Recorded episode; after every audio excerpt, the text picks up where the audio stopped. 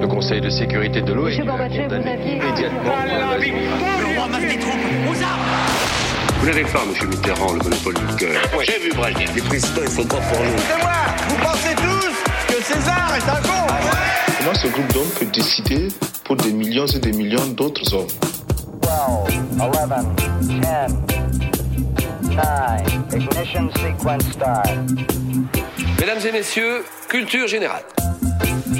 Bonjour, bonjour et bienvenue dans Culture 2000. Bonjour tout le monde, bonjour Marlène, bonjour Jean-Baptiste, bonjour Johan. Salut Et aujourd'hui, notre première invitée à Culture 2000, on est très ému. On accueille Clémence de Ramène ta science. Bonjour tout le monde. Bonjour Clémence. Eh ben, je me suis pas trompé dans cette présentation, c'est Ramène ta science. Il y a autre chose, il y a Agence Too Geek aussi un petit peu. Agence To Geek euh, à l'occasion, effectivement, pour des chroniques, mais surtout euh, ramène ta science. D'accord. Eh ben bienvenue Clémence.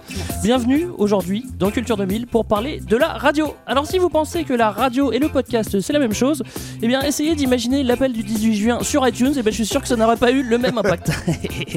on va vous- on va donc vous parler de la radio, de cette révolution technologique et des changements qu'elle a apportés dans la société. Qu'est-ce que ça vous évoque la radio? Je commence par toi Jean-Baptiste. Euh, bah moi ça m'évoque les, les, les messieurs qui parlent avec la voix pincée là. Alors Ah oui. que René Coty s'est rendu ce matin en Cochinchine et je trouve ça assez C'est le RTF, en fait. Je trouve ça dommage qu'on parle pas euh, comme ça. Donc je vais essayer On peut de... faire l'émission comme ça si tu le Eh bien souhaites. pourquoi pas Marlène C'est une excellente suggestion. Ça, ça va être très fatigant. et je suis content que ce soit pas Johan qui ait eu cette idée, sinon il l'aurait fait. Non, mais je vais, par contre, je vais le faire quand même. Marlène. Bah, moi, ça me rappelle euh, mon adolescence euh, dans mon lit le soir avec la radio très très bas en écoutant D-Full. Quoi. Yes, voilà, radio c'est ça que ça me rappelle. que ça allait être gênant, mais La découverte de la radio, non, je te... Je- on en restera là, Johan. Je suis rassuré, t'as écouté, écouté D-Full comme tout le monde, Johan.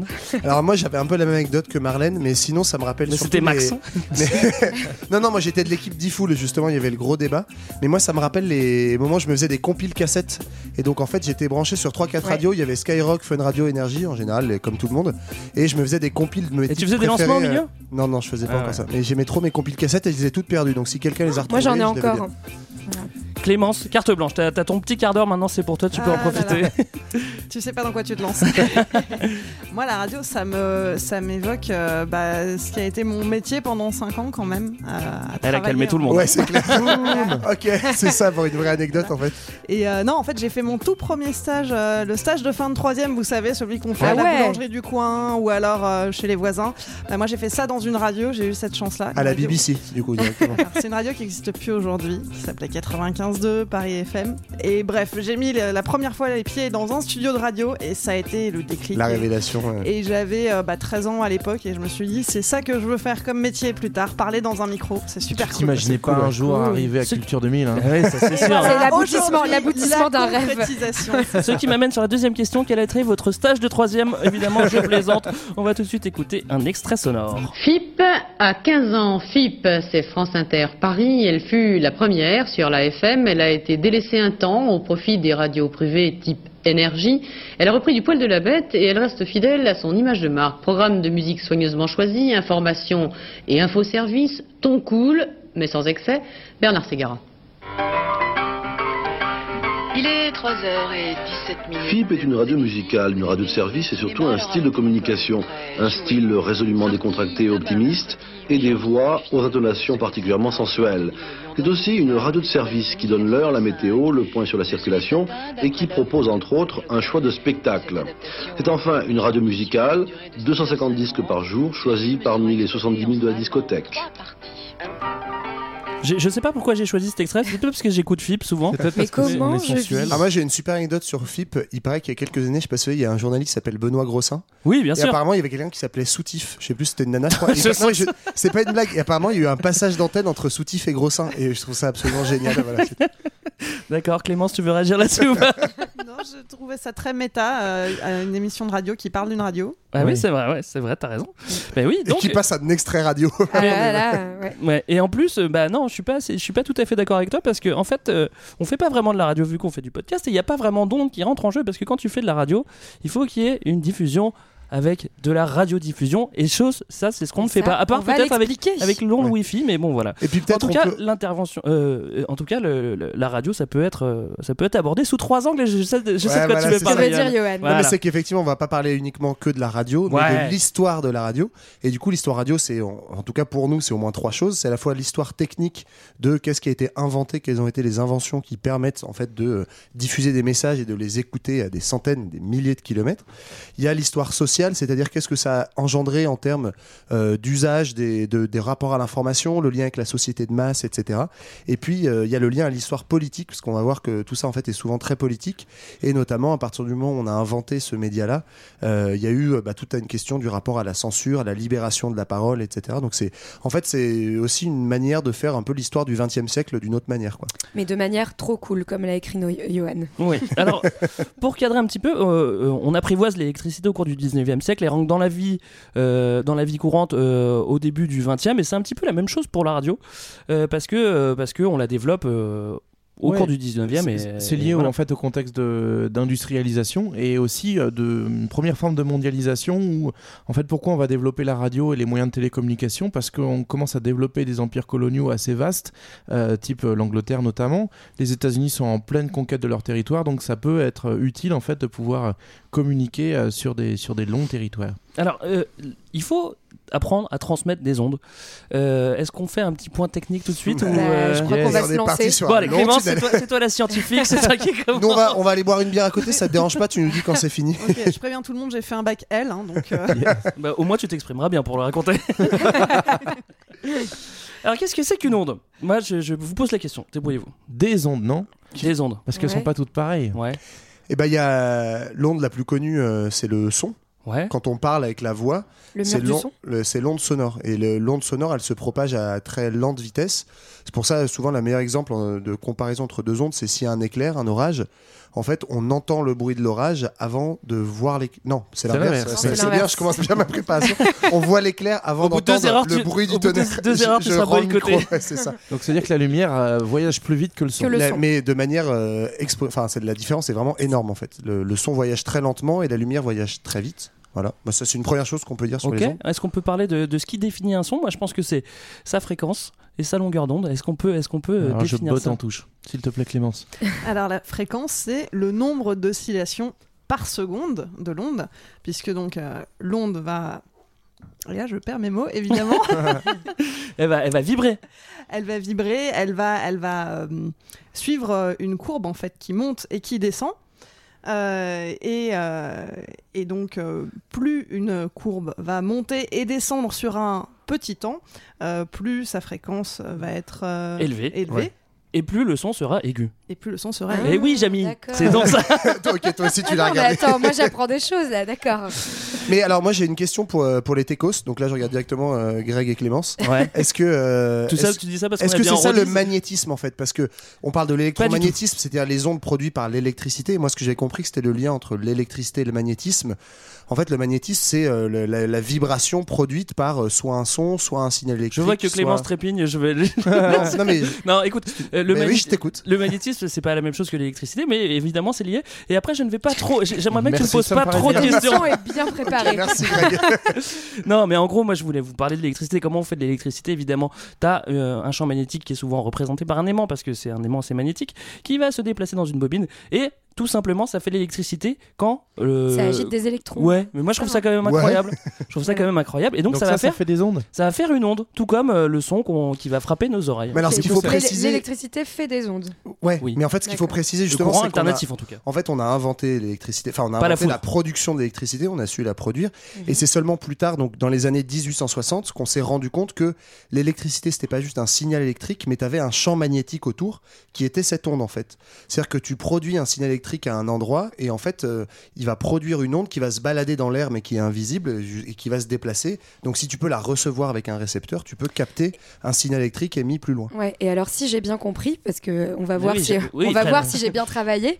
Donc en fait, ces ondes élect- enfin la, la voix, le principe pour faire de la radio, c'est qu'il faut la convertir en ondes électriques, Oui, donc Ouais. l'émettre pour émettre euh, un courant, et ensuite pouvoir la recevoir. Et de ce que j'ai compris, c'est que dans les années 1860, on crée en en fait, euh, Hertz crée le premier émetteur d'ondes, Mhm. mais le problème, c'est qu'à l'époque, on n'a pas encore le récepteur, donc on peut pas encore faire de émettre euh, du faire émettre du son. Je sais Ouais.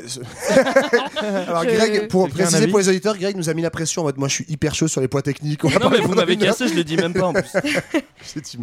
Oui, non, mais c'est ça, ça se fait en peu d'années. compris. Mais en fait, ce qu'on a d'ailleurs pas précisé tout de suite en introduction, c'est qu'en fait, l'invention de la radio, c'est en fait une multitude de petites inventions et découvertes parce que en fait, on n'invente pas l'onde, on découvre qu'elle existe.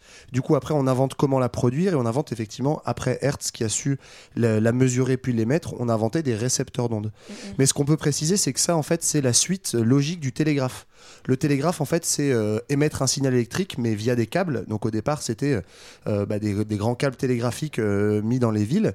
Et donc, en fait, avec un petit boîtier, c'est l'invention du Morse. En fait, on, on active et désactive un signal électrique à plus ou moins grande vitesse et on réceptionne ce signal électrique et on le décode à partir Tout ça, du c'est par câble. hein, Le c'est Morse, Tout en ça, fait, c'est on retranscrit l'alphabet par une ça. combinaison de différents signaux, quoi. Ouais, c'est ça. Est-ce que, je- moi je suis désolé de vous embêter avec la technique, est-ce que, quelqu'un veut, veut- veut nous expliquer comment marche un microphone?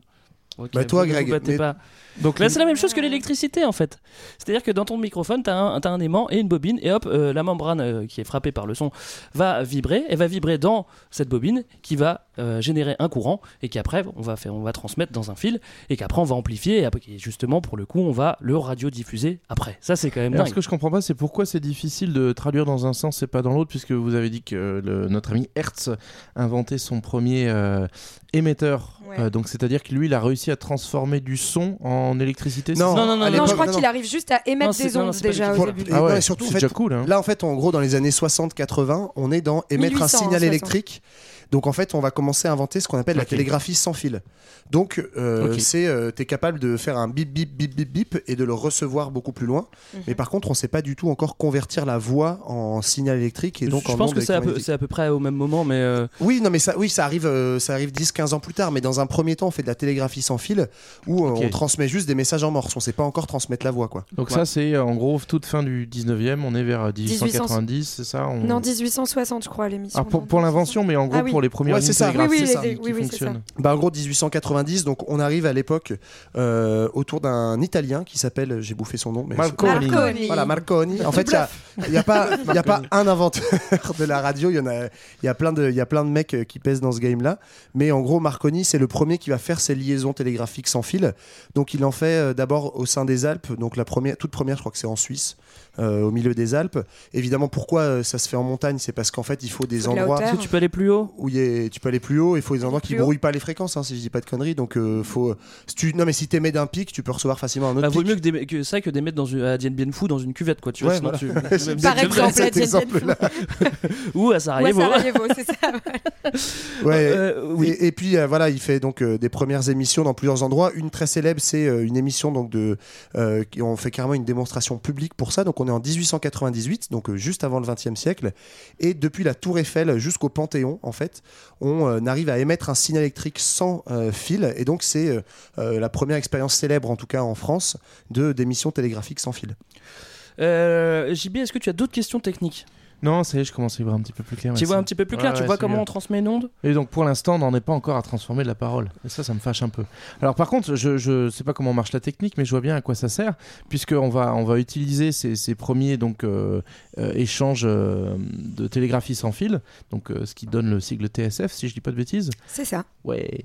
Euh, bah, notamment, avant tout, à des fins militaires, hein, parce que c'est c'est ça qui est important, euh, surtout euh, C'est de buter des vannes. au tout début du XXe siècle où on est dans, un, dans une grosse montée des nationalismes et compétitions coloniales. Et également aussi dans le gauchiste, le gamin, Et également aussi dans le dans le dans, dans les bateaux. euh, pour, euh, pour, essayer sauver de- des gens. pour Pour sauver des communiquer. gens, pour communiquer, pour dire euh, où on est, etc. Et notamment, je crois que c'est c'est c'est nos amis de du Titanic qui ont pu en profiter, ouais. Euh, Alors, ouais. plus quel Il y a était le- 700 C'est Ouais, Vas-y, vas-y, vas-y, vas-y. commence. Il y a 700 personnes qui ont été sauvées euh, grâce euh, au message SOS envoyé par, euh, par le Titanic quand il a coulé. Ouais, Ça, c'est c'est ça. Et je crois, et c'est ouf. Je crois que c'est carrément le premier signal SOS en fait qui a été Ah bon euh, émis et qui a servi à quelque chose en Et fait. ils auraient pas pu le le- le- les mettre un tout petit peu avant non? Ça aurait peut-être pas bête alors évidemment, j'ai aussi lu que ça, ça me fait beaucoup rire. C'est comme l'histoire entre le Minitel et Internet. En fait, SOS à la base c'était un signe britannique, je crois. Et en fait, euh, Save all il, souls il a fait, ouais, voilà. C'est Et non, Ah ouais? en fait non. Eh ben, c'est pas ça? Si, si. c'est ça. Enfin, il me semble. Nous, les scientifiques, on dit que oui. On vous fait confiance. Ok, mais en tout cas, au départ, il y avait deux signaux. En fait, et évidemment, les Français ont émis un contre-signal en se disant c'est nous qu'on va peser dans le game. ça n'a jamais marché. Ouais, mais Donc on ça, avait le doute encore à l'époque. Tous les mecs qui faisaient SOS. Mais en fait, si le Titanic avait foiré en France, on aurait sans doute émis un truc genre. Sauver NI nos âmes, SNA. je sais pas, personne n'aurait réceptionné et les mecs seraient morts. Euh, bah oui, et ce qui est amusant, c'est que en fait, euh, cette radio, euh, là, c'est pas de la radio pour pour pour émettre euh, émettre euh, des, des programmes, Non, pour mais mais sur les bateaux, c'est encore ce qui marche, euh, ce qui marche encore. On a toujours une VHF où on se met sur le canal 16 et quand il y a un souci, et ben on émet des ondes radio pour dire, hé les gars, euh, ça va pas, venez m'aider. Et c'est c'est Ouais. toujours des c'est toujours un signal de secours.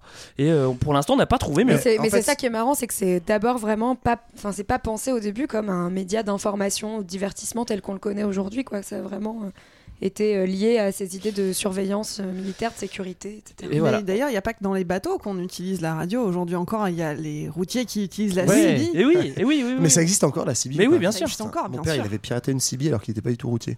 Bref. Et euh, ouais, non, c'est vrai qu'il y a, la- il y a Parce que toujours la ça CB. permettait d'éviter les radars. Euh, Il y a toujours de la CB, euh, comme tu l'as bien dit, Johan. euh, en tout cas, bien écrit, ça sauve des vies, mais ça sauve aussi le symbole de Paris. Qui veut, qui veut nous expliquer cette petite affaire parce que c'est quand même assez drôle. Bah, euh, c'est l'histoire de la Tour Eiffel en fait, euh, puisque la Tour Eiffel c'était une, une installation temporaire qui était liée à l'exposition universelle De 1889. Merci pour ça, 1889, voilà. Et au début, euh, ça faisait un petit peu tâche dans le décor parce que c'était une grosse montagne d'acier et c'était pas trop dans le style des Parisiens, donc euh, ils étaient pas hyper chauds pour la garder. Puis progressivement, on s'y attache, mais toujours est-il qu'elle devait être démontée au bout de 15 ans ou un truc comme ça. Et donc Eiffel, pour, pour garder euh, sa tour intacte et, euh, et conserver un petit peu ce, ce, ce- ce monument atypique, euh, s'est dit tiens, ça pourrait être utile vu que c'est très haut et qu'on a besoin des points aubaine, pour pouvoir émettre. Et ben, je Mm. propose à l'armée d'en d'en faire une antenne euh, pour, euh, pour envoyer des signaux militaires. De télégraphe, ouais. Sachant voilà. que. Hop, elle est sauvée. Et alors, il faut savoir qu'aujourd'hui, la Tour Eiffel émet toujours. euh, Ouais, oui. C'est une- c'est devenu une tour- euh, télévision, non? C'est ça? Non, pour la radio. Toujours radio. Bah, c'est tout, tout part de là-haut en fait, c'est-à-dire que.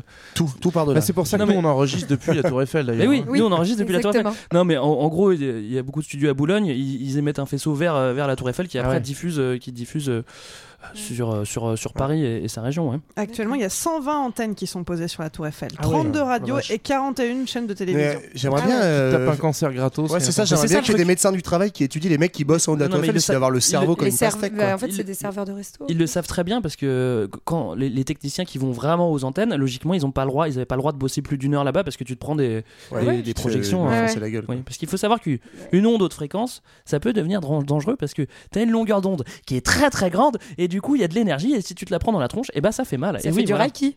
Tu sens passer longtemps. Voilà, donc on a réussi à garder la tour Eiffel et c'est vrai que c'est quand même bien d'avoir Bah, une drôle de grande tour la- en métal qui peut, euh, qui peut faire la méga antenne. Ouais, quoi. mais c'est marrant de se dire que c'est l'invention de la radio qui a sauvé ce, ce bâtiment. Quoi. Mm, c'est vrai.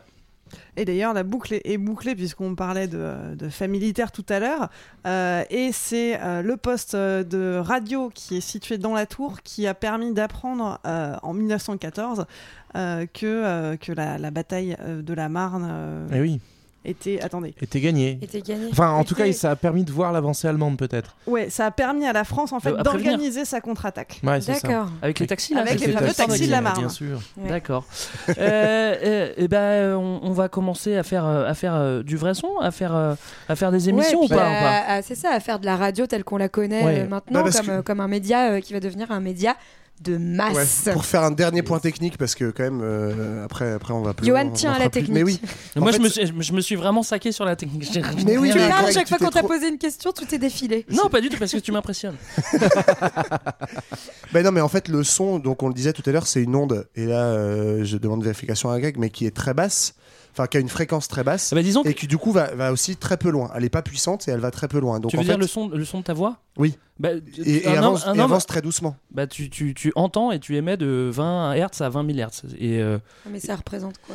Bah, c'est Euh, c'est- ce que tu entends. C'est-à-dire que le son le plus aigu que tu peux entendre, il est environ de- aux environs, de- enfin, il est au maximum à 20 000 quand tu. Mais ouais, et surtout le problème en fait, c'est mais en fait on le voit physiquement, c'est-à-dire que si tu cries en haut d'une colline, on t'entend à 100 mètres, 200 mètres maximum, on t'entendra pas plus loin. Alors que si t'émets un signal lumineux ou un signal électrique, à très haute fréquence. à très haute fréquence, l'onde va beaucoup plus loin et tu peux la transmettre. Et donc toute l'idée, c'est là où les mecs ont été malins, ils se sont dit, et ben en fait, si on arrive à transformer l'onde euh, Ah, vocale en onde électromagnétique, on va pouvoir la transporter beaucoup plus loin et donc on transmettra pas juste du signal électrique, mais on transmettra la voix. Alors pour le coup, avec le microphone qui est un transducteur tard, on a réussi à faire une onde électrique. Le problème c'est que évidemment elle est trop basse et que quand tu les mets même dans ton, même dans une dans une dans une antenne, elle ne va pas très loin ou alors il faudrait une antenne très très très très Oui, parce haute. que f- on pour a inventé l'antenne aussi, on n'a pas précisé qu'il y a un Oui, ça c'est- du détail l'antenne. Et donc la petite technique, c'est de mélanger euh, la- la- le signal électrique produit par la voix, donc qui est plutôt basse fréquence. Quand on dit basse fréquence, donc c'est de 20 Hz à 20 000 Hz, et le mélanger avec un signal haute fréquence, c'est-à-dire plutôt euh, 100 000 Hz.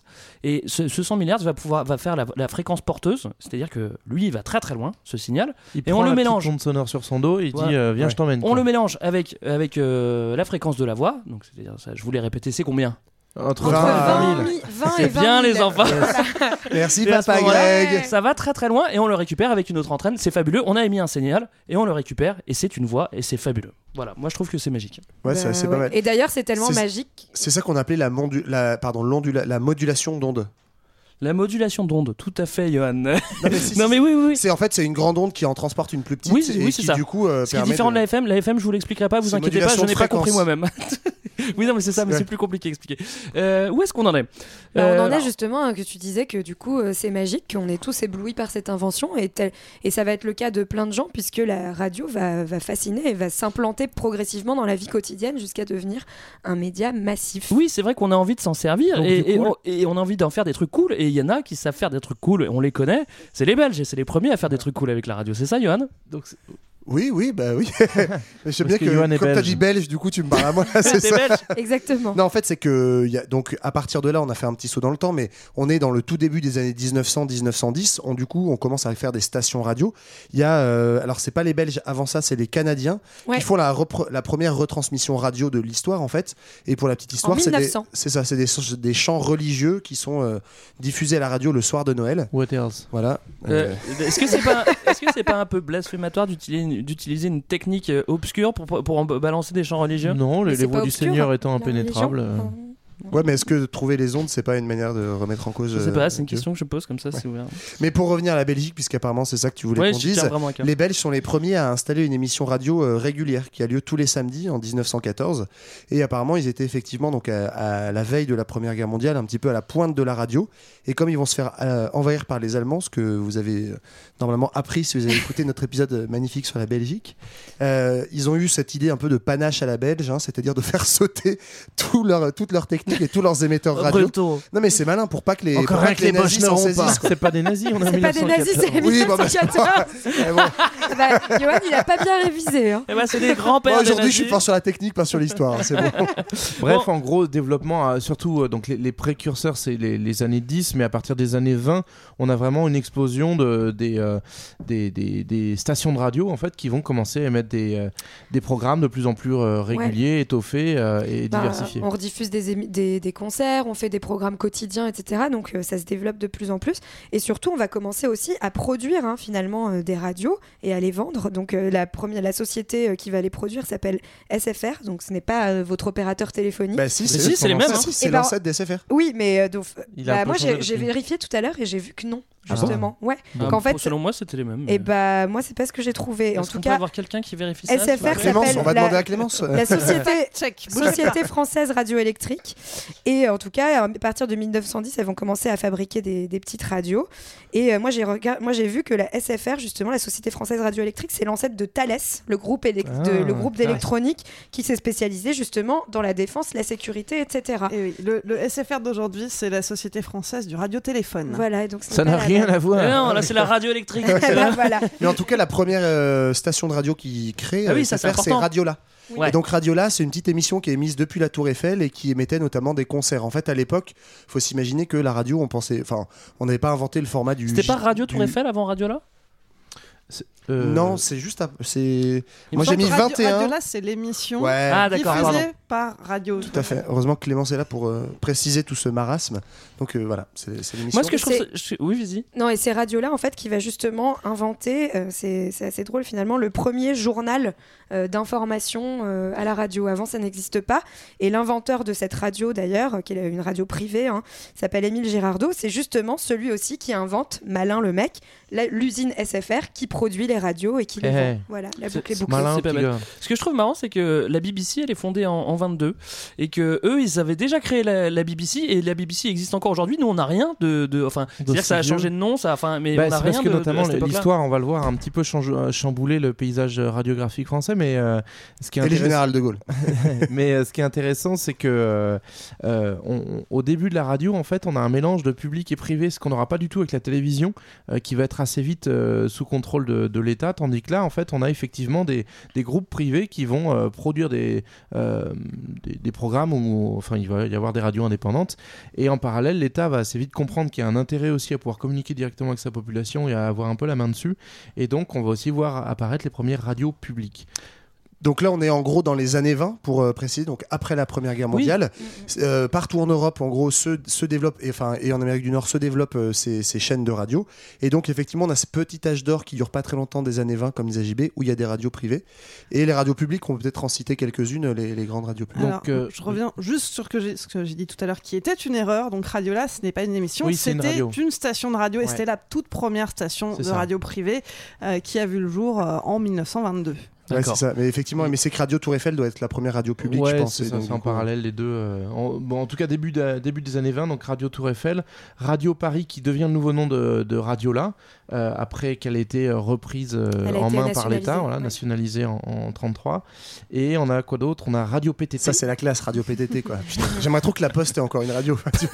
Déjà parce que je suis à la Banque Postale, sachez-le. Bah, ça me- les télécoms, hein, donc Et c'est Radio que- PTT qui s'est rendu célèbre en, en retransmettant le, le Tour de France. Ouais, qui, a, qui a- premier, euh, qui a fait du coup du Tour de France aussi un grand rendez-vous de, de Oui. tous les Français. Louise Et Louise qui en de- Bobet et qui, qui passe à l'école de la Louise.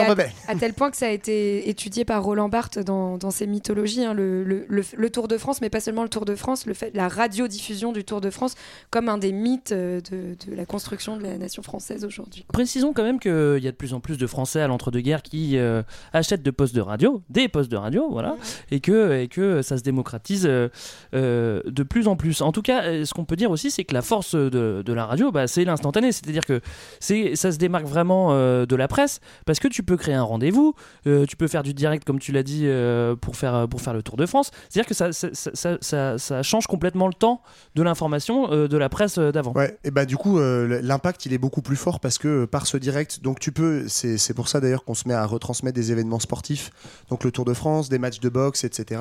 Et du coup, tu as un impact émotionnel en fait de cette information qui est beaucoup plus fort parce que t'es pas dans, dans l'analyse à froid que produisait le journal.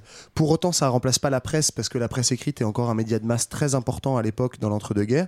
Mais en fait, on a un peu une spécialisation où euh, on invente ce format du journal, euh, du journal radio, hein, avant le journal télé, qui en fait donne l'info en instantané. Et puis euh, le journal va être beaucoup plus un, média qui va analyser l'information à froid, etc. Enfin, spécialisation qu'on trouve encore aujourd'hui. Euh, moi j'ai noté aussi 1958, euh, c'est le- l'invention du jeu des 1000 francs. Voilà. Alors ça, faut savoir Tu, qu'il- veux- tu sautes de 30 ans tout de suite pour être sûr qu'on te rate pas cette année. non, non, non, mais c'est c'est parce que parce que parce que t'avais avais parlé du, euh, du, du- du JT, enfin pas du JT, pardon, pour le coup du JR, du Ouais. journal radio. Et donc c'était plutôt années 50, non? Non, c'est années 30, excuse-moi. Non, c'est Oh, années je 30. m'embrouille. Mais par contre, dans cette époque-là, euh, sur le- l'impact émotionnel de la radio, il y a l'affaire euh, Orson Welles qui est assez, euh, qui est Ah assez oui, marrante. raconte ça, c'est une- super marrant. Vas-y. Alors, Orson Welles, donc en, en 1938, euh, qui a adapté son roman euh, La guerre des mondes à la radio. Le truc, c'est qu'à l'époque, personne ne savait euh, qui était Orson Welles et surtout quelle était cette histoire. Et il a créé une véritable panique euh, au sein de la population.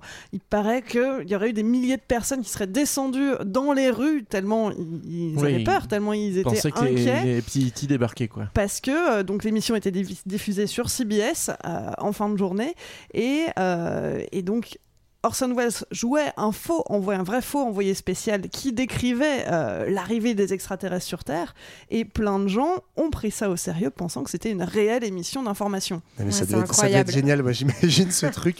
Ils plus, arrivent Il Et paraît non, qu'il prenait il- toutes il- les voix, tu sais. Alors il devait prendre la voix euh, canard du coup. Alors que les extraterrestres arrivent en dans le. New Jersey. yeah, the extraterrestrials are coming in the New Jersey. C'est drôle parce qu'on retrouve le, le même souci aujourd'hui avec Internet. Finalement, c'est ah c'est vrai, Ouais. je l'ai lu sur Internet. Oui, c'est vrai. c'est vrai. Et à l'époque, C'est la c'était première radio. fake news, quoi. C'est ça. Mais d'ailleurs, à l'époque, Emmanuel Macron a voulu interdire Orson Welles pour fake news. hein, c'était- Non, mais c'est surtout Orson Welles a dû s'excuser publiquement pour, euh, pour ce dérapage. Quoi. Mais Enfin, c'est vrai quand t'as un nouveau média, forcément, il, Les gens il, paraît, il ouais. paraît- il paraît très, très, très crédible et euh, enfin, non pas qu'il le soit pas, mais mais du coup, il, a plus d'impact. rapport, euh, un rapport à- Alors la radio, comme on l'a dit, se démocratise de plus en plus, mais parallèlement, il y a un truc qui apparaît et qui va bien marcher avec la radio, bah, c'est l'industrie du disque. Et du coup, euh, l'industrie du disque, elle se dit, bah, ce serait pas mal de passer mes petits disques à la radio, ça ferait, moi je pourrais en vendre, et puis toi t'es content, t'as quelque chose à passer, et puis, euh, et puis au moins tout le monde est content, quoi. Donc, euh, donc euh, l'industrie du disque se développe. Celui qui rapporte le disque, c'est un certain dénommé Barclay. Barclay. Voilà, j'aime bien quand vous répondez tous en même temps. On a bien lu les notes. c'est bien, vous avez bien lu les notes. Et du coup, c'est vrai que ça marche bien ensemble parce que tout le monde, enfin, la radio, tu Alors passes de le la disque, musique, en fait, euh, il y a une petite précision, c'est Ouais, que le, le le vinyle, disque, hein. vinyle, ouais. le 78 tours existait déjà. Ce que Barclay invente, enfin ramène en France, c'est le micro sillon. Et euh, du coup, c'est le c'est le 45 tours qui arrive, 45 tours et 300. Alors et là, 33 Johan tours. décrit le 45 tours et le 30 tours. Non, non, je regarde ma blessure sur la main. Ça n'a rien à voir. Et, et- et après, du coup, on invente euh, le poste combiné. Et ça, ça va. t- Enfin, on, on combine un poste, un poste vinyle et un poste radio. Et ça, c'est un truc qui va rester euh, un petit peu. Tout le long, c'est-à-dire qu'on a tous eu un poste euh, radio, cassette, CD, euh, radio, euh, radio, cassette ou CD, cassette. Et aujourd'hui, Ouais. qu'est-ce qu'on a hein hein Des hein ghetto plasters. Des ghetto blasters qui font toujours de la Ouais, radio, madame. surtout- Voilà. Qui font MP3. maintenant. Surtout, hein, donc on est, MP3 et radio. on est dans les années 50 effectivement, qui est la vraie période de démocratisation euh, de, de la radio. Et donc en même temps que cette industrie du disque, il y a une révolution technologique que je trouve assez géniale, qui est le transistor en fait, en Ouais. 54. Ah oui. Parce qu'en gros, jusqu'à présent, la radio, c'est un truc massif que un tu meuble. poses dans le salon. Massif. Et c'est et et la radio de papa, quoi. Donc papa, il choisit, la, il choisit ce qu'on met ouais, comme station. et C'est un peu le rendez-vous de, de, la famille en fait. Ouais. C'est qu'on se retrouve, on met les, les petits fauteuils autour du, du transistor et puis on, on se cale devant quoi. On, Bah, pas autour du transistor, justement. Euh, autour, du de- poste. autour du poste qui, qui sera ensuite remplacé par la télévision, mais c'est un, un objet du quotidien familial et effectivement, du coup, bah, on, on n'y a Oui, pas, il y a- ch- chacun n'a pas sa petite radio dans la chambre. Moi, j'ai un souvenir de, de transistor.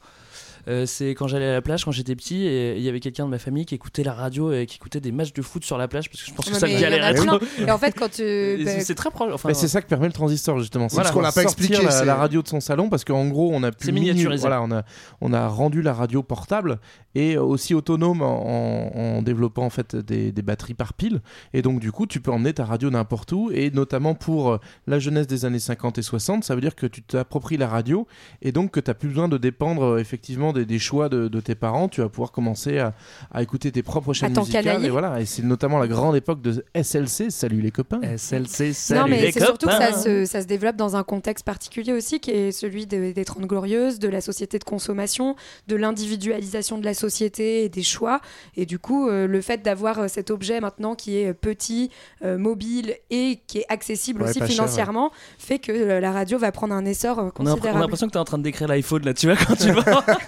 Petit, pas cher, on peut recharger sur Pas une cher, je sais pas si ça marche, ouais. ouais c'est ça Il y a un truc dont on n'a pas parlé et moi qui me fait marrer aussi, c'est l'autoradio. Parce que l'autoradio, il, est cou- il existe Ouais. depuis les années 20, mais dans les années 20, il n'est pas hyper pratique parce que ça, c'est branché, enfin, c'est toujours branché tout à la n'a pas batterie. de voiture déjà. Et puis en fait, tu peux pas vraiment écouter de la radio en te déplaçant parce que au niveau des ondes, ça marche pas aussi bien. Par contre, avec le transistor, ça se démocratise vachement plus aussi, et du coup, il y a vachement plus de de de- de- d'autoradio. Et, c'est c'est euh, l'époque du téléphone dans la voiture aussi ça c'est hyper classe ou- Non, ça c'est plus tard. Bah, dans les années 50-60, t'as le petit- Ils avaient le téléphone? Non T'as pas Ah, ça je- les James Bond là? Ouais, il me Ouais, semblait si, que c'était un peu plus mais tard. je savais pas Ouais, si moi, c'était vrai du ça, coup. ce- je, vois bien Giscard avec un téléphone.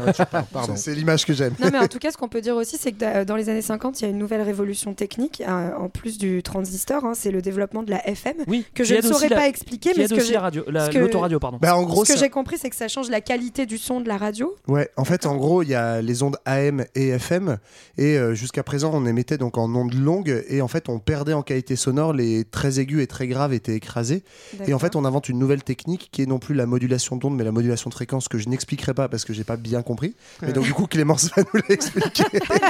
C'est pour ça que tu levais la main. non, non, mais ce que je peux dire par contre, c'est qu'effectivement, ça change la qualité, mais que ça change aussi la façon euh, de capter la radio justement avec les transistors puisqu'on est sur des portées beaucoup plus courtes et ça explique pourquoi quand vous changez de région vous devez changer de fréquence parce que euh, la, la portée oui, oui. est bien plus réduite. Faut que Mais tu ouais. changes de- de- d'antenne. en Alors qu'en de- ondes longues, moi je sais pas vous, mais moi je me rappelle quand j'étais gamin, mes parents ils écoutaient France Inter en, A- en ondes AM. Ouais, Ouais, parce que moi, t'habitais à. Saint-Etienne, vous aviez pas la non, radio mais vraiment là-bas. mais non, mais tu branchais ton poste en AM et tu pouvais faire, de- tu pouvais traverser toute la France, tu changeais Alors jamais que de moi, fréquence. j'avais jamais compris à quoi ça servait à AM. Ouais, tu. Bah, ouais, c'était les ondes longues quoi. Ouais, Et ça a été, ça a été coupé il y a pas très longtemps. Hein, il y a quelques radios qu'on continue à diffuser, notamment il France euh, Inter. France RFI, Inter, ouais. France Inter. Et. RFI aussi.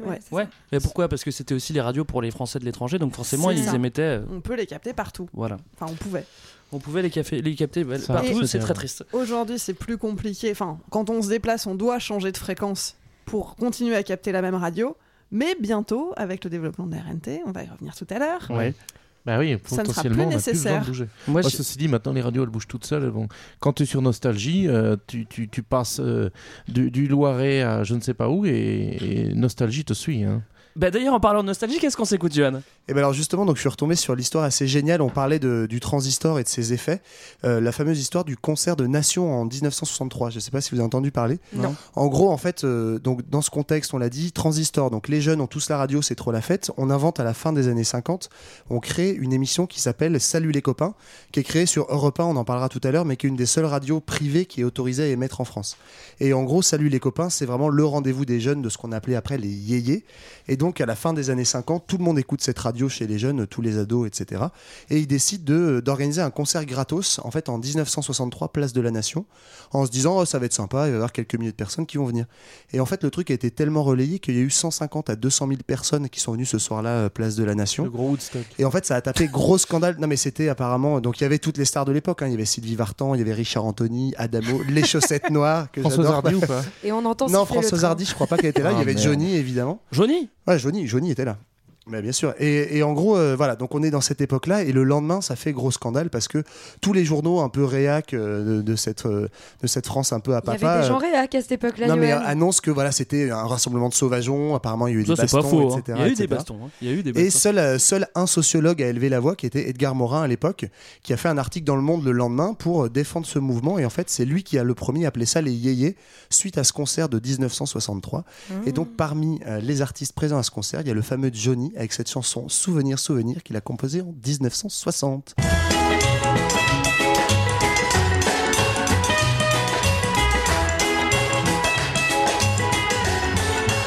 Souvenir, souvenir, je vous retrouve en mon cœur et vous faites refleurir tous mes rêves de bonheur. Je me souviens des soirs de danse,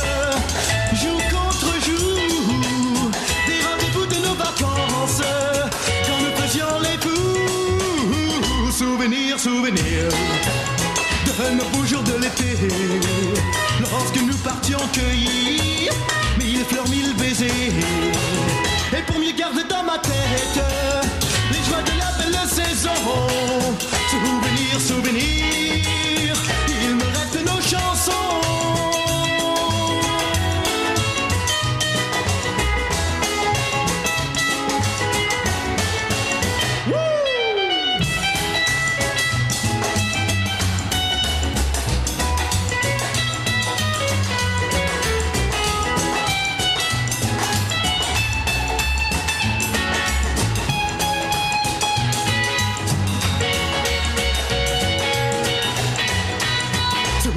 Souvenir, souvenir Des départs dans le matin Où le soleil semblait rire.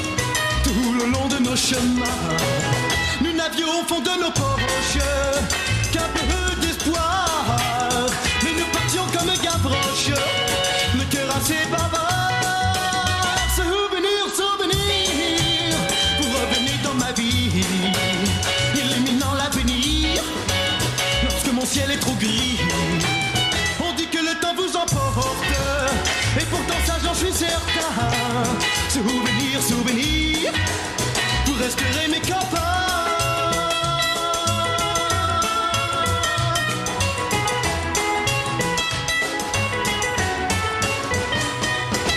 Ça ne passe pas dans l'oreille d'un sourd, évidemment. Les pouvoirs politiques se rendent bien compte que la radiodiffusion peut devenir un formidable outil pour faire passer un message fort à toute la putain de population. Donc on va rembobiner un tout petit peu en, en arrière dans le temps. On vous avait dit, hein, les années 20, c'était encore le, le freestyle, mais à partir de la fin des années 20, en France en tout cas, euh, c'est dire chocolat. 1928, euh, le- l'État se dit, bon, fini les conneries, je vais me prendre un bon monopole sur la, la radiodiffusion à, à l'intérieur du pays, et donc désormais, euh, l'État euh, a, a le contrôle sur la radio, et on va voir ça dans d'autres petits régimes, et notamment en Allemagne, à partir de 1933, où un nouveau régime se met en place, le régime Ah, mais national lequel socialiste. Dites donc. Et le C'est- ministre non mais non, de- les nazis c'était en, en 14-18 il me semble. Non Merci Greg. À partir de, donc de 33, euh, notamment le, le ministre de l'information et de la propagande, Joseph Goebbels, euh, va mettre en, en place. Fan en fait, de radio au demeurant. fan de radio. type. Non mais qui comprend en fait tout l'intérêt, c'est ça où, où aussi les régimes totalitaires vont, vont mettre la gomme, c'est que la radio à ce moment-là, ça va être le nouveau moyen pour mobiliser les masses, ça commence à être assez présent dans les foyers, donc Goebbels va mettre en place un, un, un moyen d'accès en, en fait assez facile pour, pour que tous les Allemands puissent acheter un poste de radio. Et ce qui explique que l'Allemagne, à la veille de la Seconde Guerre mondiale, est beaucoup mieux dotée parce qu'en gros, euh, euh, si tu vas l'acheter à Naziland, eh ben, c'est pas cher. C'est- C'est 13 millions de postes, euh, 13 millions de récepteurs TSF en, en Allemagne, en- juste à, à la veille de la, pre- de la Seconde Guerre mondiale. Décidé- Décidément. Décidément, je l'ai Non, mais en tout cas, ce qui est sûr, c'est que la Seconde Guerre mondiale va être un peu la, consé- la consécration politique de la radio hein, Ouais. par euh, plusieurs événements. On peut citer euh, d'abord le moins connu, celui euh, euh, de- du roi George VI en Angleterre, hein, qui va Ah oui, mais il y a eu un euh, film. avec le film qui, est- ouais, qui s'appelle Le discours d'un roi, qui en parle hein, et qui en fait va annoncer à la radio euh, l'entrée en guerre de- du, du Royaume-Uni. Et euh, évidemment, euh, un peu plus tard, en 1940, le 18 Évidemment. juin, Évidemment. évidemment, euh, l'appel du général. hein. Ouais, Voilà. les Français parlent- Salut, à la semaine prochaine. les Français parlent au français, donc ça c'est en fait Enfin, radio. ça, c'est pas. C'est- euh, alors, c'est- c'est après, ouais. C'est après, hein, ça sera Radio Londres qui en ça. fait euh, Enfin- et donc euh, sera la, la voix de la résistance diffusée par la BBC. Mais en tout cas, euh, le général, donc euh, à la suite de l'armistice la veille, euh, le, signé par le maréchal Pétain le 17 juin 1940, appelle à la résistance Ouais. depuis Londres le 18 juin. Et alors j'ai appris une anecdote assez marrante là-dessus, c'est qu'en fait euh, les Anglais ne voulaient pas que Charles de Gaulle y aille trop fort avec Pétain quand même. Euh, et du coup, ils lui ont fait modifier son, son discours, qui est finalement le discours radiophonique qui est Il plus lui a interdit soft. les blagues sur les moustaches? C'est ça, voilà, sur les petites moustaches. Bah, qu'il en avait une quand même. aussi, hein. ouais. Ouais, Il en avait une grosse, euh, Pétain. Pétain, oui. Ah oui, Pétain, oui, pardon. De Gaulle, petite. Et, euh, et en fait, au- la version euh, du, du discours qui a été diffusée ensuite dans le bulletin officiel des forces françaises libres, donc euh, par écrit, deux mois plus tard en août, était finalement une, la version originale qui était beaucoup plus, euh, beaucoup plus hard et qui en fait rentrait dans l'art de Pétain. Quoi. Moi j'avais entendu un autre truc sur cet appel, c'est qu'on a fait un truc très mythifié en France parce que euh, on nous a tous appris des conneries à l'école, comme quoi toute la France avait été résistante, blablabla. Bah, c'est pas blablabla. Et, et en fait, euh, l'appel du 10 juin, il est assez peu écouté en direct. Euh, En termes de chiffres, je les ai Bah, pas, mais ouais. c'est peu écouté. En Par fait, contre, ça a euh, été relayé beaucoup par la presse dans les jours d'après. Ouais. Et donc, on a aussi quand même un peu reconstruit le mythe de l'appel du 18 Et juin. ça a été rediffusé plein de jours qui ont suivi. En En replay fait, sur iTunes. C'est Oui, ça. c'est ça. Les- le le En 18 podcast. juin, t'as plein de, t'as des centaines de milliers de Français qui sont sur les routes. C'est la période de l'exode parce que en gros les Allemands arrivent et donc on fuit de partout. Bref, il y a personne qui est calé pépouze devant sa radio à écouter l'appel d'un cas que personne connaît à ce moment-là. Oui, c'est vrai en plus. mais, mais toujours est-il mais que Et qui euh, émet depuis, la- depuis l'Angleterre, donc c'est dire. Donc faut aller chercher Londres quoi. Mais toujours est-il que effectivement c'est la radio qui va aussi euh, façonner l'image de, de De Gaulle et de la, de la résistance. Et on parle d'ailleurs de, de guerre des ondes en fait entre la France libre et la France occupée, où euh, Pétain va aussi euh, bah, mettre en place une contre, euh, un contre-système d'information et également euh, toute la partie au nord de la France qui est occupée par les Allemands. En fait, les Allemands vont récupérer Radio Paris, ce qui donne le fameux Radio Paris ment, Radio Paris ment, Radio Paris est allemand. Non, là, t'as fait la cucaracha, là. Non, mais c'est la, c'est la cucaracha. Radio Paris ment, Radio Paris Ils l'ont fait, Radio Paris est allemand. Ah oui, c'est la cucaracha. Ils ont repris l'air de la cucaracha. et, euh, et notamment aussi les Allemands vont euh, déployer dans toute l'Europe, alors je connais pas la technique, mais un brouilleur euh, pour éviter que les, ondes de la BBC puissent atteindre le continent. Et c'est pour ça que dans les films, vous avez toujours cette espèce de... Enfin, on n'a Ah, jamais le programme très oui, c'est clair parce que c'est les, c'est les brouilleurs nazis. D'accord. Euh, Les nazis qui nous empêchent d'écouter tranquillement Pépouze 70 ans après l'appel du général de Gaulle. Bon, allez, je vous donne des bonnes nouvelles. La guerre est finie. Voilà. Yes Ouais. Voilà. Ah, ça, ça On est un peu bien. soulagé. Ouais. Et on a gagné enfin, Ouais. Ouais, presque. Grâce à l'appel. bon, alors la radio, au moins, il n'y a plus de brouilleur. Euh, bah, Enfin, il y en a Du un autre brouilleur qui s'appelle De Gaulle. Quoi. C'est- Ouais, ça. ça. Du coup, il y en a plus qu'une. Voilà. Bah, avant De Gaulle, mais en tout cas en 45, effectivement, on repose comme un principe le monopole d'État et donc la radio n'est absolument pas libre. Euh, c'est l'État qui domine. Donc on appelle ça à l'époque la RDF. La France du général de Gaulle. c'est ça, qui euh, est donc la voix, la voix euh, de l'État qui passe par la radio, qui changera de nom. Après, le plus célèbre, c'est marrant parce que c'est pas ce qui a duré le plus longtemps. On Ouais. connaît l'ORTF. L'ORTF a duré à peine 10 ans. Mais c'est marrant, moi j'ai l'impression que C'est ça a en duré beaucoup plus longtemps, 1963. le RTF. Non, en fait, avant c'était RDF, puis RTF. Bon, bref, on s'en fout, c'est des réformes successives. Mais euh, l'ORTF dure seulement 10 ans. Et effectivement, on s'en souvient parce que c'est l'âge d'or sous le général de Ouais, Gaulle. exactement. C'est lui en fait qui fait construire la maison de la radio qui existe toujours aujourd'hui et qui est aussi une manière, c'est assez marrant parce que ça permet à la fois de rationaliser, on crée des nouvelles chaînes publiques donc ça permet de, de- de rationaliser tout ça mais c'est aussi encore une fois en termes de symbole de encore aller plus loin sur le monopole d'État, c'est-à-dire que bah, tu mets tous les journalistes dans le même endroit et euh, il y avait que vous qui avez le droit de donner des informations, les autres pas trop quoi. Qu'est-ce qu'on a comme radio à cette époque-là? Et ben, du coup, on a, on a les, les grandes radios qui sont, qui sont restées jusqu'à aujourd'hui, en fait. hein. C'est euh, donc, du coup, France, euh, pardon, France Inter, c'est Ouais. la, la chaîne principale. Et Il s'appelle puis- RTF Inter à l'époque. Ouais. Et ensuite, on va lui, on va lui, euh, enfin, on va faire un décrochage de deux petites euh, émis- enfin deux petites radios parallèles qui au début n'ont pas forcément vocation à devenir des grosses, qui sont France Culture et France Musique. Voilà. Mais euh, On ajoute aussi, ouais, dans les années 70, il y a FIP, France Inter Paris, dans le magnifique extrait que tu nous as magnifiquement C'était bien, ouais, C'était bien, RFI. Greg. Et RFI. euh, D'ailleurs, euh, RFI, euh, là, je crois que son premier nom, c'était un truc du genre Radio Colonial, un truc comme ça. Mais- Oui, oui, c'est ça. ouais, on a changé R- le nom. RFI, ça n'appartient pas à Radio France. RFI, c'est un autre. C'est un autre. Non, mais ça un- se rattache à ce moment-là à l'ORTF, en fait. À Ah, l'époque, c'est une radio Aujourd'hui, c'est plus Radio France, on est d'accord. Si Non. Si, si. Mais c'est. Radio France, mais qui n'aimait pas la maison de la radio. Ah. C'est la seule Bah. radio de Radio France qui n'aimait pas la maison de la radio, je crois. bah, Enfin, je crois. Moi, il me semblait que c'était En tout pas- cas, ce qu'on peut dire, c'est qu'il y a de nouvelles radios quand même à côté de ce monopole d'État qui se développent. Voilà, il n'y a pas seulement le monopole d'État- d'État. En vrai, il y a des radios qui vont émettre à côté, des radios privées, ce qu'on appelle les radios périphériques. Alors périphériques, pourquoi? Bah Parce qu'elles sont pas situées en territoire français, elles sont à la périphérie. Donc les noms, ça va vous dire quelque chose tout de suite. hein. Radio Luxembourg, qui naît en 31 et qui va devenir un peu plus tard RTL. Ah, ça, je connais.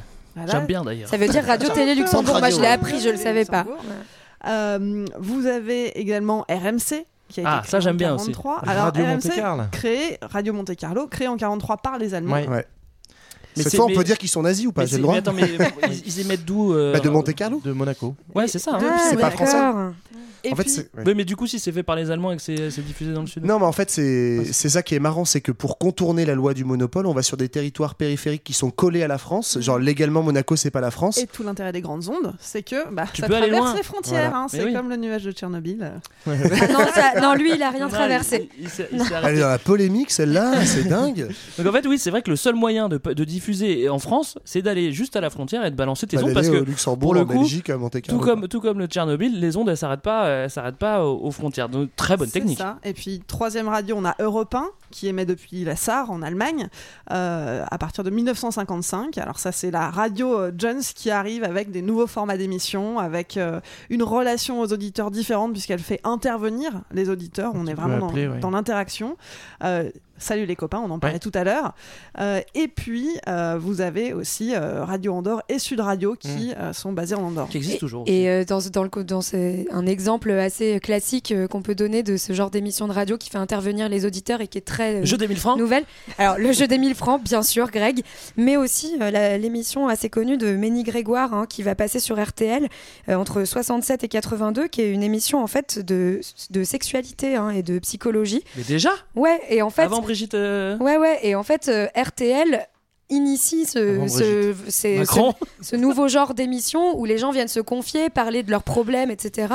Et où en fait on leur donne des conseils euh, à la radio. Et euh, du coup, euh, c'est quelque chose qui est à l'époque assez mal vu parce qu'on on parle de choses qui normalement doivent rester dans le de l'intime. C'est l'ancêtre de Doc Eddie Fool. C'est l'ancêtre de Diffoul, exactement. dit. Ménie Grégoire, euh, 67 jusqu'à 82. Et elle était très connue, elle avait une assez belle voix, ça passait Et le après, il y avait Macha, voilà. Macha Merrill aussi. Sur, Ouais. euh, Et c'est après c'est le doc qui a repris le Et après, c'est passé. Donc on voit en fait dès, dès les années 60, les radios périphériques, elles vont commencer un petit peu à ébranler le monopole d'État. Faut, faut- on a parlé de De Gaulle tout à l'heure, qui est, euh, il est au pouvoir de, de 58 à 69, et lui c'est vraiment un homme de médias, donc il va encore plus euh, verrouiller la radio et l'utiliser au maximum. Il s'en sert notamment, on en avait parlé euh, pour nos premiers auditeurs dans la guerre d'Algérie, puisqu'en 61 il y a une tentative de putsch à, à Alger, et ce qui va euh, notamment arrêter le putsch, c'est le fait que tous les envoyés du, du contingent, en gros les jeunes qui font leur service militaire, ont le transistor et donc vont entendre le discours de De Gaulle qui dit euh, pas tous vous rentrez dans vos casernes et, et point barre. Donc euh, en gros De Gaulle est dans l'hyper euh, contrôle, les radios périphériques commencent à ouvrir une brèche et ça va se voir notamment au moment des événements de mai 68 en fait. Les événements. Les événements de mai 68. euh, Bah oui, parce qu'on parle de révolution technique, de révolution sociétale, de machin, mais c'est vrai que là on en a une à se mettre sous la dent et c'est. Europe numéro 1 qui va jouer le rôle, non? Bah, Europe 1, mais aussi, alors, on parle de Europe à ce moment-là, c'est Radio Europe numéro 1. Europe. Ah, on appelle dit juste Radio Europe. Europe. Ouais. Ah ouais. Euh, mais aussi RTL qui est, qui, est, qui est présent sur le terrain et notamment. Oui, c'est Philippe Bouvard qui est reporter à ce moment-là. Et ce qui- pas encore. Et ce qui est, ce qui est compliqué pour, euh, pour les radios euh, de l'ORTF, bah, c'est quel ton à aborder. Et notamment, bah, elles vont décider finalement de se mettre en grève et ça va un peu euh, pas très bien se passer. Donc en fait, si on veut avoir la vraie version de ce qui se passe réellement sur le terrain, et c'est ce que les Français vont faire, ils vont se brancher sur euh, les radios périphériques et notamment Europe et Et ce qui est drôle, en fait, euh, assez, assez ironique, c'est que du coup, c'est les radios qui aujourd'hui sont de droite qui ont couvert mai 68. Oui, c'est et ça, que les ouais. radios qui aujourd'hui sont de gauche, en fait, ne l'ont pas émis. Donc c'est assez drôle.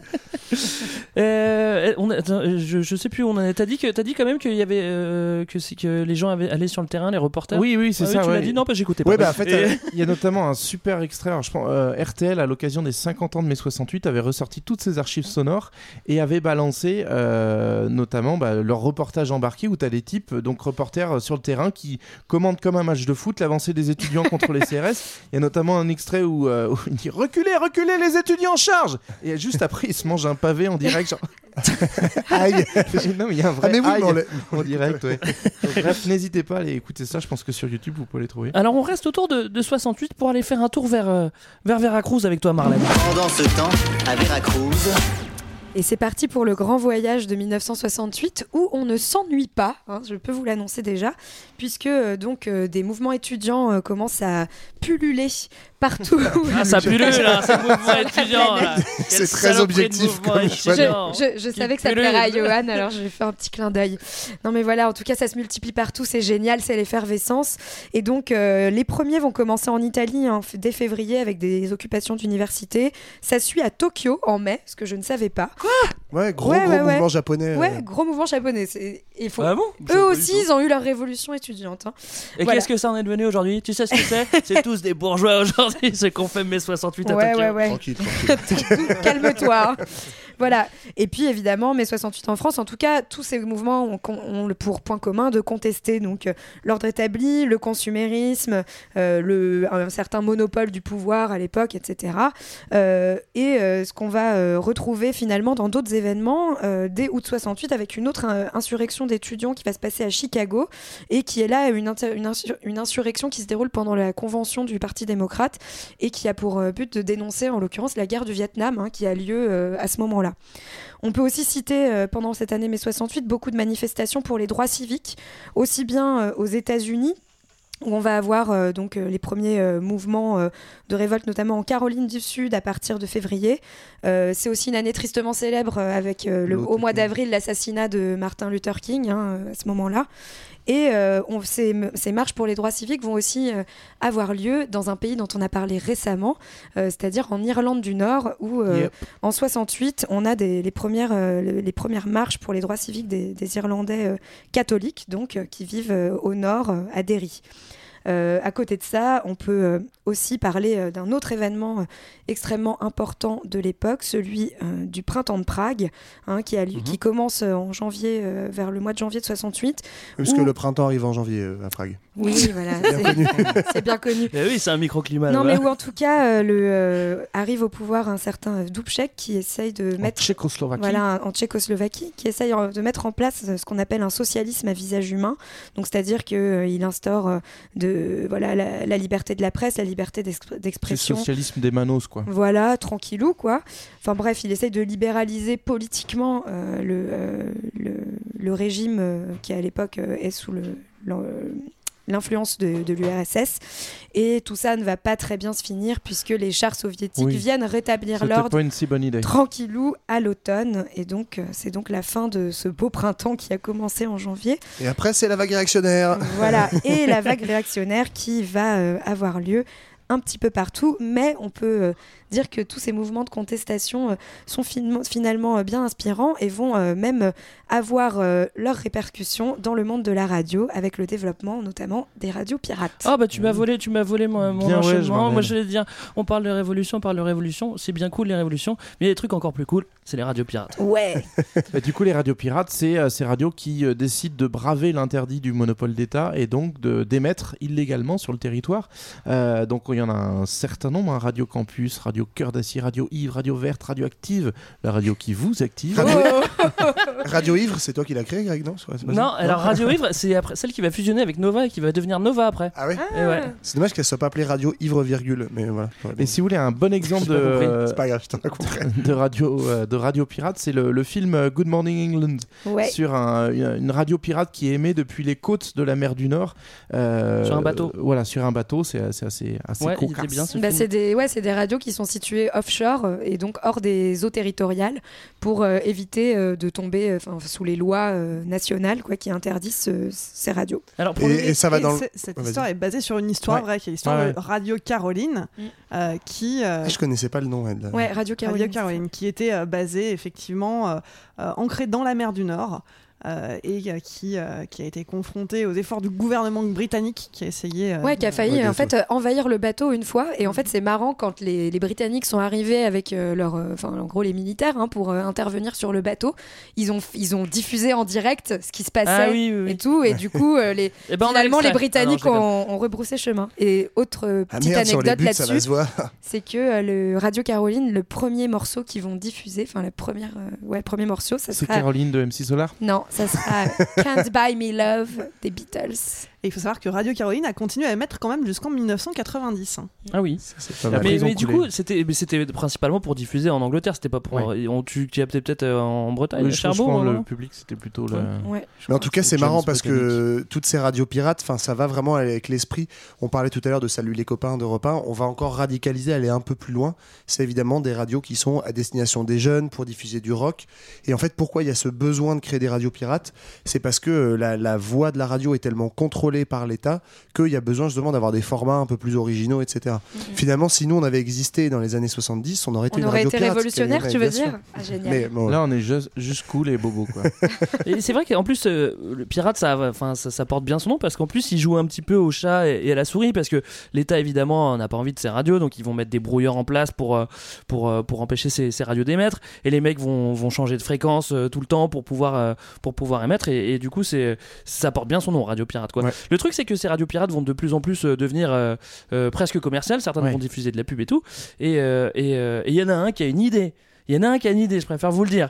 Pour faire valoir sa popularité, pour bien asseoir sa popularité, et bah c'est tonton. C'est tonton. On s'en est parlé euh, bah, assez récemment, hein, mais notre ami Tonton, au moment de son élection en 81, euh, va notamment ouvrir le, le- enfin mettre fin au monopole d'État euh, et donc euh, ouvrir la période dite des radios libres. Alors ça met, en fait, il y a plusieurs étapes Tonton, que c'est Mitterrand, je précise Oui. quand même au cas où. Bon, Ah oui, c'est pas ton oncle, hein, c'est ça. Donc, euh, donc le, le bon copain Francis euh, met fin au. au pourquoi tu l'appelles Francis à chaque Je fois? m'y attache, c'est comme ça. Euh, ce, qui, ce qui va en fait, dans la, dans la réalité, euh, ben, donner l'aval de, de- choses qui existaient dé- déjà, notamment euh, la radio énergie ou RFM, c'était des radios qui existaient déjà avant l'autorisation. Et la loi euh, sur les radios libres va leur permettre d'exister plus largement en mettant fin au monopole, c'est en 82.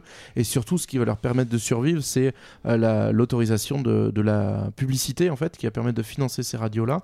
Et ça, je crois que c'est un peu plus tard en, en 84. Ouais, ça c'est qu'au départ, quand elles sont créées, les radios libres, c'est en mode, bah vous êtes libre, mais par contre vous vous démerdez pour vous financer. Donc c'est que des radios associatives. Et en fait, euh, c'est euh, c'est un peu triste parce qu'en gros, il y a euh, beaucoup, de gens dans Ouais, mes c'est de, triste. Mais c'est de- vrai. qui ont connu cette époque. vous êtes tellement sympathiques. En fait, sont, sont devenus après un peu nostalgiques des radios pirates parce que c'est des gens des radios pirates qui ont créé beaucoup de ces radios-là. Donc euh, à l'époque, hein, on peut en citer certaines Énergie, Nostalgie, RFM, Skyrock qui sont créées, Nova aussi. Et en fait, bah, au début, il y a un foisonnement à partir du moment où ils ont le droit d'émettre sur le territoire. Et puis progressivement, bah, si c'est plus le monopole d'État, c'est quoi? C'est euh, la logique logique concurrentielle capitaliste. Et Et, donc, voilà. c'est racheté Allez. par des grands groupes. Non, mais et en fait, tout ça va structurer autour de gros regroupements financiers. Donc, on a aujourd'hui, en fait, quelques. Je crois qu'on a quatre gros groupes qui euh, possèdent l'essentiel des chaînes de radio qui sont pas privées. C'est comme la presse, Donc super. on dit qu'on croit que c'est libre, mais en fait c'est soit groupe RTL qui a RTL, RTL2, Fun Radio, soit Énergie Group qui a Énergie, Nostalgie, Chéri FM, Rire et Chanson, Que des soit super radios. Next. Radio TV, BFM et euh, RMC ou Lagardère Active, hein, du nom de, de ce, notre cher ami Lagardère qui a Europe 1 et Europe 2 devenu, euh, devenu quoi déjà? Devenu Europe 2. Virgin Radio, non? Virgin Ah Radio, oui, merci. c'est vrai. Et RFM. Donc voilà, évidemment, bah, la liberté de ton, la diversité du format, etc. vont diminuer et ça va répondre à des, à des attentes a commerciales. Enfin, il y a quand même- sont- il y a quand même Diffoul qui est créé en 1997. Et Oui, c'est toujours là, Anecdote, je ne sais pas si tu le savais, Johan, mais d'où vient Diffoul?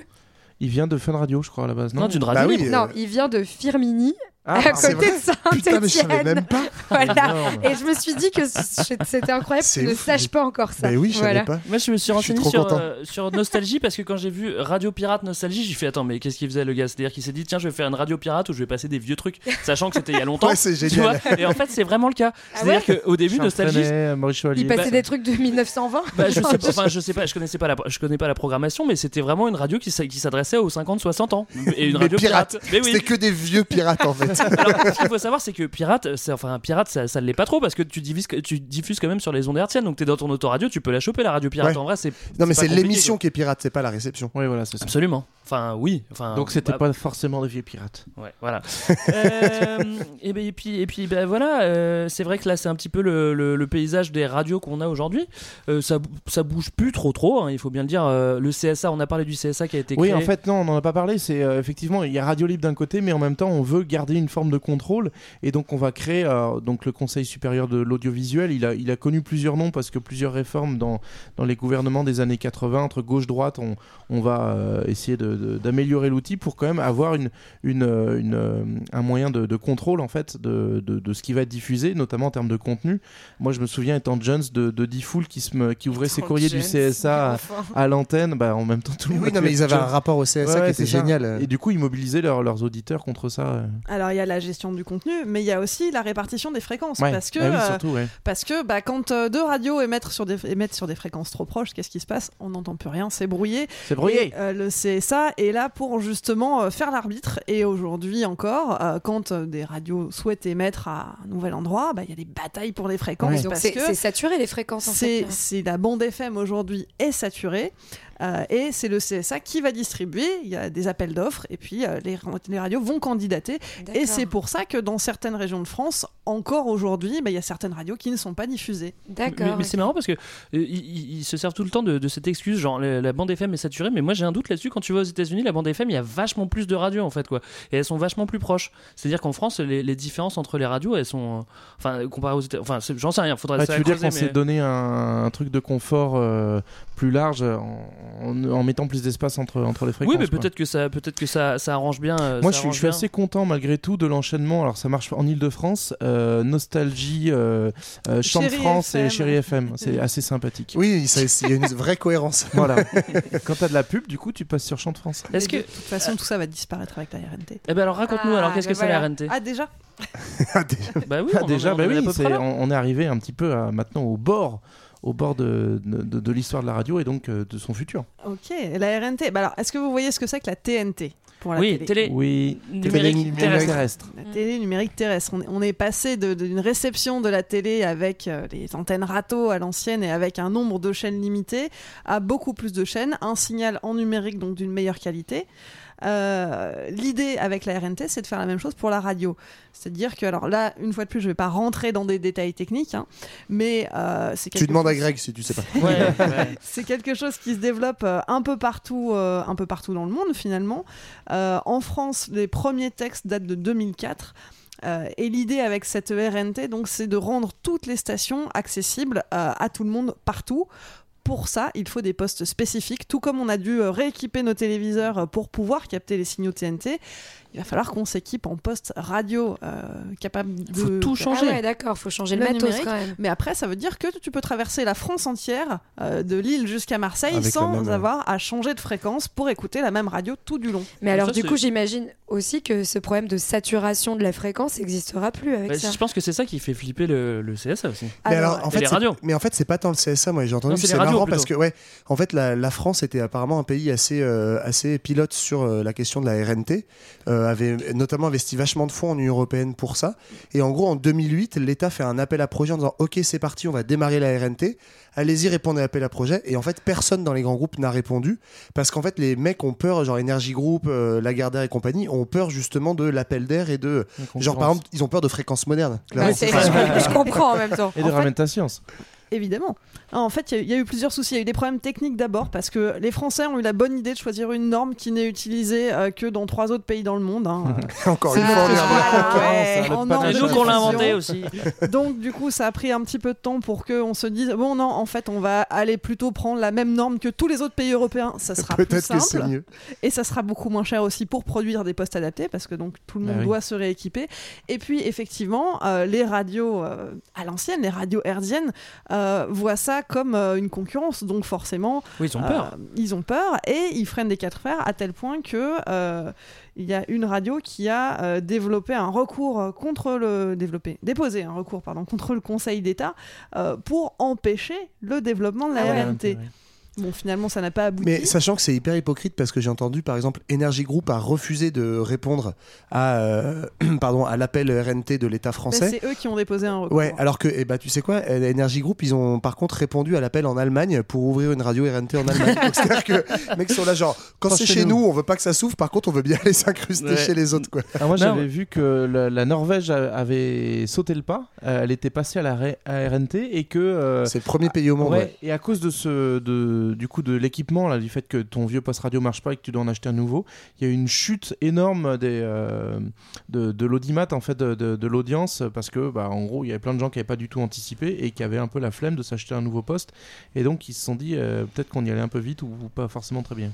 Ouais, c'est ce qui fait d'ailleurs qu'il y a des réticences aussi, parce que certains se disent, euh, mince, en fait, le, le format radio tel qu'il est, il existe, enfin, il, il fonctionne relativement bien, et donc euh, le, le temps de transition à la RNT, bah, euh, Radio France, Énergie, etc., tous ces groupes-là ont peur qu'en fait, ça, ça, ça passe ces- dis passer de passer d'une vingtaine, trentaine de radios sur la bande FM à euh, 200 euh, Ouais. genre fréquence radio fréquence moderne sur la RNT parce que je préfère vous dire que c'est un projet, on a pas déposé un recours. Tu vois, forcément, ça fait trembler Radio France, je préfère te le dire. Bah, parce qu'avec nos, avec nos gueules sympas et notre ton un peu libre, Nos clairement, gueules qu'on on voit bien d'ailleurs en plus. Un petit mot sur le podcasting peut-être Non, on s'en fout, tout le monde sait ce que c'est? Ouais. C'est Bah, inventé en 2004 visiblement non, avec c'est la. Ouais, C'est bah, Arte Radio en France, le- les premiers, Ouais, la première on les euh, salue. chaîne à. Ouais.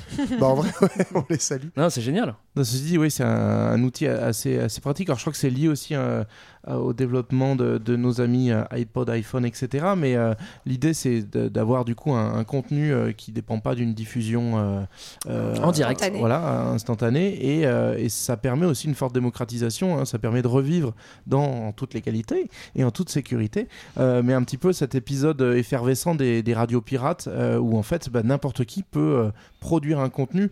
Et ça, c'est allié aussi avec la démocratisation en fait des, médias qu'on observe aussi avec, euh, avec les internets hein, de façon générale où euh, de plus en plus de gens en fait peuvent se réadapter bah, euh, le- les médias qui sont plus une voix officielle de l'État mais qui peuvent être la voix de chacun dès lors que bah, tu es en mesure d'avoir un micro et ce qu'on a tous sur un téléphone ou de pouvoir filmer avec, avec ton pareil avec ton téléphone et donc c'est on, on est à, l'aube d'une période assez excitante pour ça. Ouais, mais alors aujourd'hui, on assiste quand même à quelque chose d'assez intéressant dans le paysage du podcast parce qu'on a d'un côté les radios traditionnelles qui diffusent encore en herdien aujourd'hui et qui font du replay, qui, en proposent la rediffusion de leurs émissions en podcast.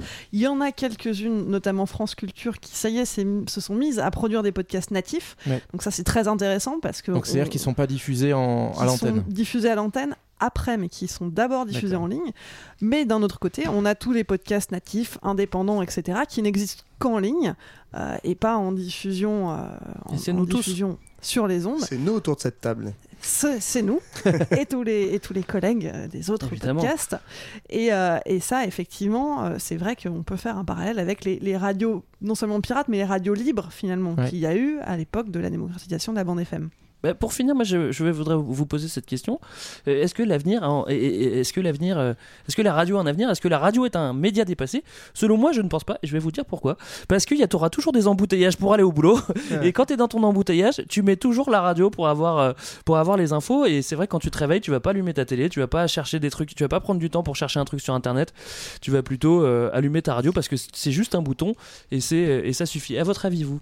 Bah oui, je pense qu'on a besoin d'amener cette petite chaleur dans, dans les oreilles de nos auditeurs et que effectivement le, le- le- la radio a un peu ce, ce rapport particulier. Et je pense que c'est pour ça que vous nous écoutez là pendant que vous êtes dans votre petite Notre voix, dans votre oreille. Exactement, En que vous train de regardez cuisiner. euh, cette grosse dame assise devant vous en train de lire son journal. Quelqu'un d'autre? Quelqu'un Non, moi. Non, t'as pas, t'as pas d'avis sur l'avenir de la radio Si, si. Bah, J'aimerais bien que tu t'intéresses un peu plus au sujet. Alors, je, je pense qu'il faut faire une, une distinction aujourd'hui au niveau des contenus parce que notamment euh, on, on a quand même une grande euh, di- différence entre les radios musicales euh, en premier lieu et Mhm. les radios d'information, les Mhm. radios de, de contenu. Euh, les radios musicales, clairement, quand on regarde les chiffres, elles connaissent un vrai déclin parce que euh, Ouais. tout ce que- toutes les plateformes d'écoute en ligne, tout le streaming, etc., concurrencent très fortement ça. Si euh, demain les radios musicales doivent souvenir, c'est peut-être justement en retournant vers un modèle comme il y avait dans Good Morning England à l'époque, où on avait des, des DJ qui faisaient une vraie programmation et qui allaient chercher pour vous la perle rare, la pépite euh, qu'on écoute nulle part Sans ailleurs. souci commercial, quoi. sans sans souci commercial et c'est voilà je vous passe le titre que vous n'écouterez sur aucune autre radio. On est les seuls à le passer on est les seuls à diffuser on vous, on vous le fait découvrir ça, c'est pour les radios musicales. Pour les radios, par contre, généralistes et qui proposent du contenu, là, euh, on voit que les audiences se stabilisent, se maintiennent. Euh, maintenant, effectivement, est-ce que euh, Fréquence Moderne et tous les podcasts qu'ils développent Madame vont leur Elpion à faire France Inter, bien sûr. On l'espère. Mais il y a- Finalement, il y a- t'as quelque chose à Oui, dire. Finalement, bon, ok.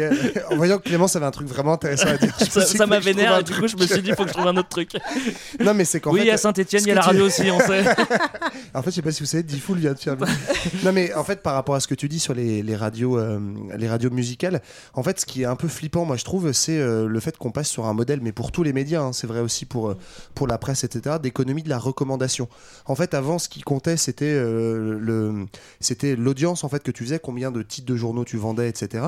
Et en fait, c'était du coup les journalistes qui avaient un, la- qui avaient un vrai pouvoir, ou les programmateurs radio, etc., de, de production du contenu.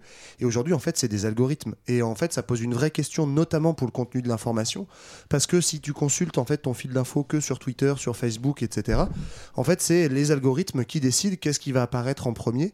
Et donc, en fait, euh, il y a ce truc euh, très cool entre guillemets de choisir, filtrer tes euh, notifications, etc., pour avoir un aspect entre guillemets communautaire. Mais en fait, on voit aussi que ça restreint euh, énormément le spectre de l'information ou euh, du titre musical inconnu qu'on va aller chercher, etc. Et donc, du coup, en fait, cette économie de la recommandation, ça donne énormément de, poids- de pouvoir à ces algorithmes et donc derrière aux programmateurs qui ne sont ni des journalistes ni des spécialistes de musique, etc. Donc ça, ça répond à une logique commerciale qui est un peu flippante. Remettre de l'humain derrière. Bien dit. Euh, voilà, c'était notre épisode sur, euh, sur la radio. On espère que ça vous a donné envie de réécouter la radio, d'allumer votre radio. Et, moi, je vais finir par donner la parole à Clémence pour qu'elle nous parle un petit peu de son actualité. On te retrouve bientôt sur euh, Ramène ta science ou pas? Parce que moi, j'ai écouté oui. le dernier sur l'intelligence artificielle, c'est bien celui-là, C'est bien celui-là. qui était bien. Et est-ce qu'on en a un autre? Alors oui, le, celui sur l'intelligence artificielle commence à dater, mais vous pouvez toujours l'écouter sur geekzone.fr avec toutes les archives euh, des précédents épisodes. Euh, Le prochain, on travaille dessus, c'est vrai qu'on a pris beaucoup de retard, mais il arrive euh, et il portera sur la génétique. T'as le droit de le dire comme ça, tu balances tes infos Ouais, Euh, allez. Allez, Elle super. spoil et c'est exclu fréquence moderne.